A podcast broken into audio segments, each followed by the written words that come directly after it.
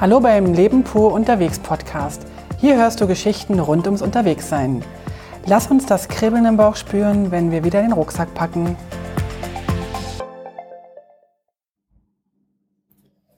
Herzlich willkommen zum dritten Teil unserer Malta-Reise.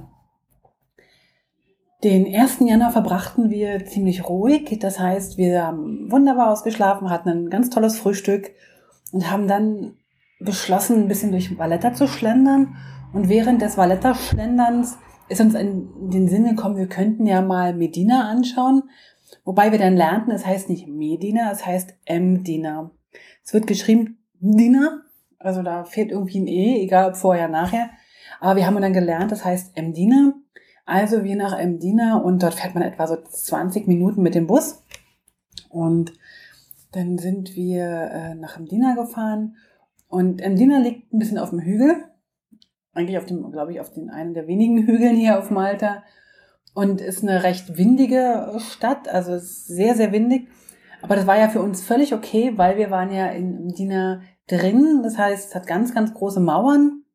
Es ist wie so ein eingeschlossen, in Mauern eingeschlossenes Städtchen mit kleinen, schmalen Gassen.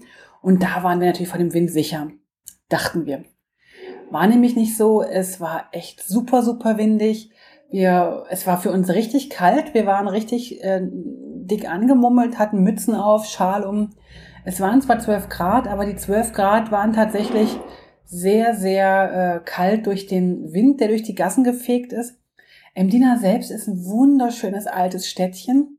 Emdina war früher äh, Hauptstadt von Malta, bis dann äh, 1500 irgendwann oder vielleicht sogar ein bisschen früher, weiß gar nicht, oder später ähm, Valletta im Diener ablöste als Hauptstadt. Ich glaube, Valletta ist auch ein bisschen praktischer gelegen, weil es direkt am Hafen ist, direkt am Meer. Ja, das Städtchen ist ein sehr, sehr schönes Städtchen, ein ganz ruhiges Städtchen. Es wird auch die stille Stadt genannt, weil die halt total ruhig ist. Sie ist verkehrsberuhigt, es äh, gibt ganz, ganz wenige Autos, die da langfahren. Ähm, das ist eigentlich total angenehm. Man läuft durch die kleinen Gassen, man sieht überall kleine süße Schälchen. Es gibt ein paar ganz, ganz süße Cafés und Restaurants. Es gibt das ähm, La Fontanella, glaube ich, heißt das äh, Café. Das ist ein ganz bekanntes und ist ganz bekannt für seine Kuchen und Torten.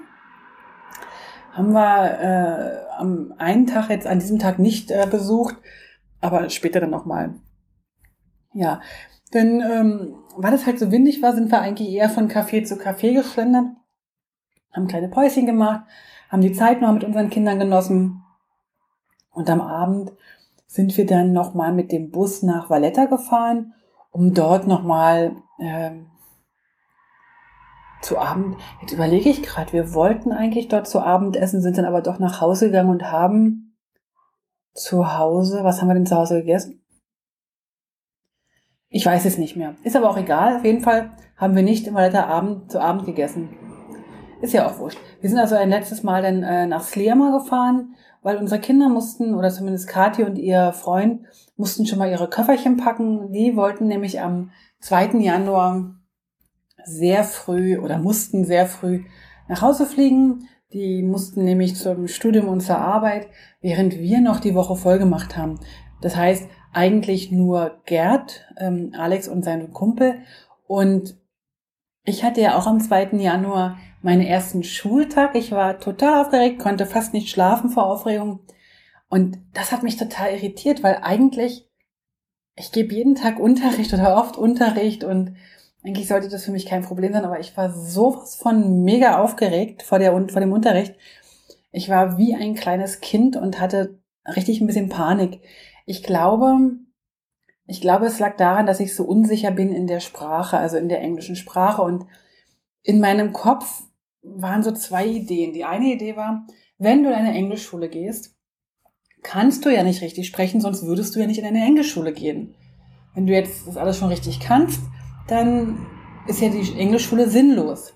Und auf der anderen Seite war die Idee, ich will aber keinen Fehler machen. Und da habe ich gedacht, okay, hier muss ich nochmal an mir arbeiten. Aber ähm, ja, ich guck mal, wie sich das jetzt äh, für mich entwickelt hat. Ich kann jetzt schon sagen, jetzt ist ja schon eine Woche durch, das war völlig überflüssig, diese Aufregung. Also es war vielleicht schön und oder kribbelig, aber es war völlig überflüssig für mich, denn ich habe eine ganz, ganz tolle kleine Klasse mit vier Personen. Ich habe einen ganz fantastischen Lehrer, der heißt Alex, kommt aus Mazedonien, ist, ähm, hat aber, glaube ich, Englisch Literatur studiert und hat ganz viele Jahre in ähm, Amerika und in China gelebt, wo er jeweils Englisch unterrichtet hat. Ähm, er spricht so ein bisschen den amerikanischen Akzent, was für mich aber völlig egal ist, weil ich noch nicht den Unterschied erkenne. Mm.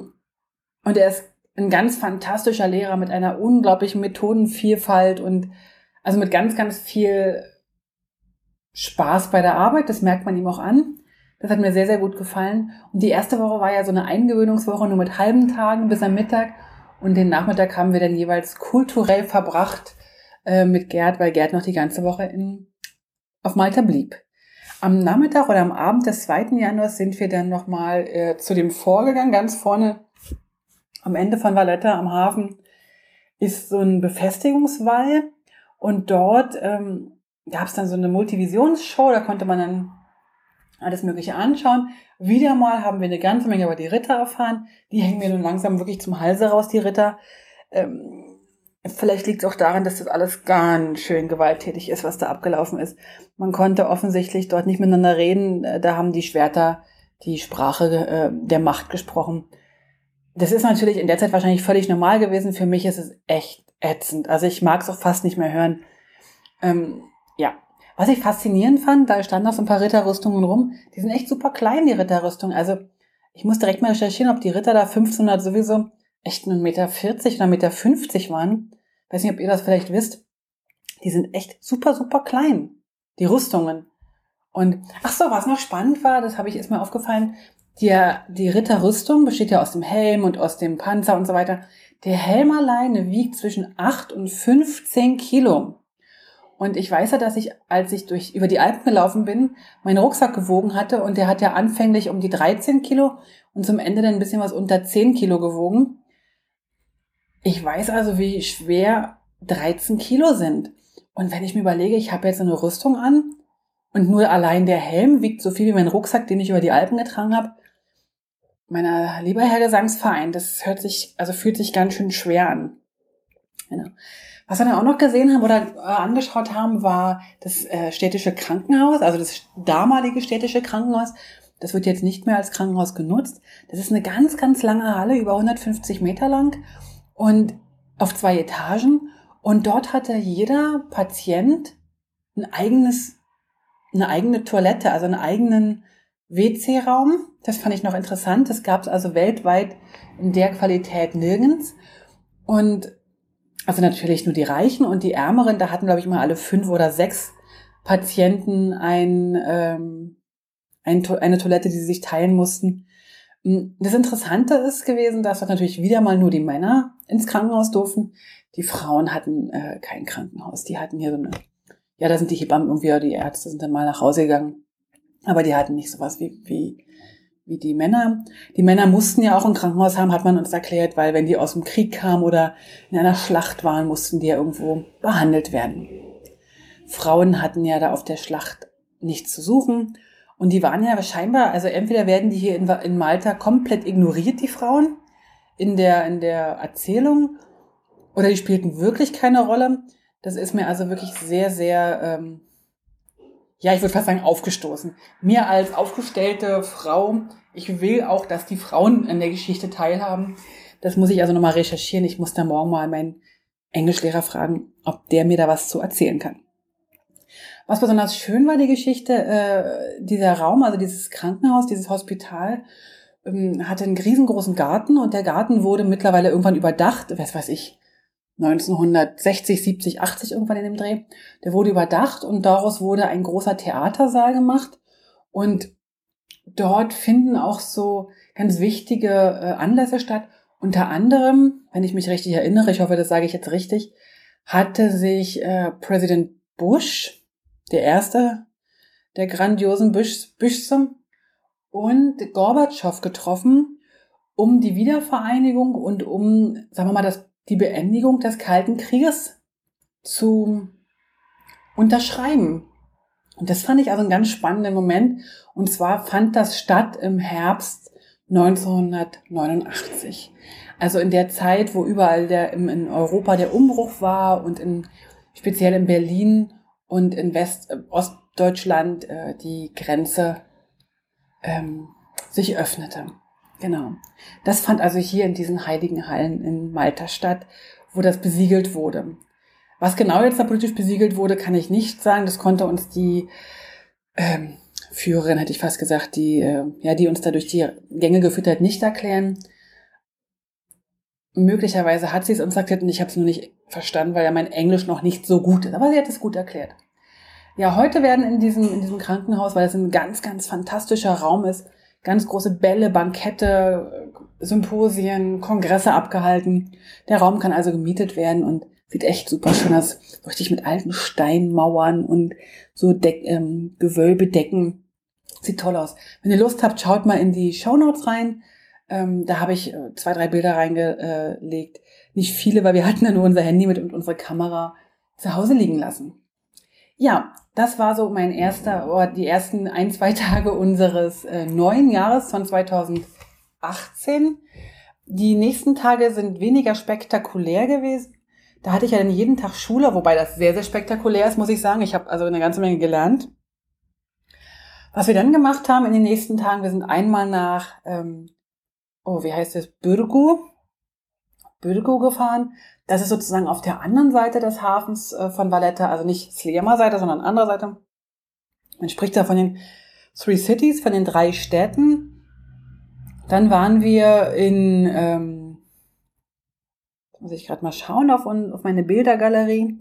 Dann waren wir nochmal in Valletta äh, im Hafen und haben auch nochmal die ganz große und ganz bekannte und auch berühmte äh, St. John's Co-Cathedral angeschaut, die ähm, Kathedrale, die von außen total unscheinbar ist und von innen unsagbar prunkvoll.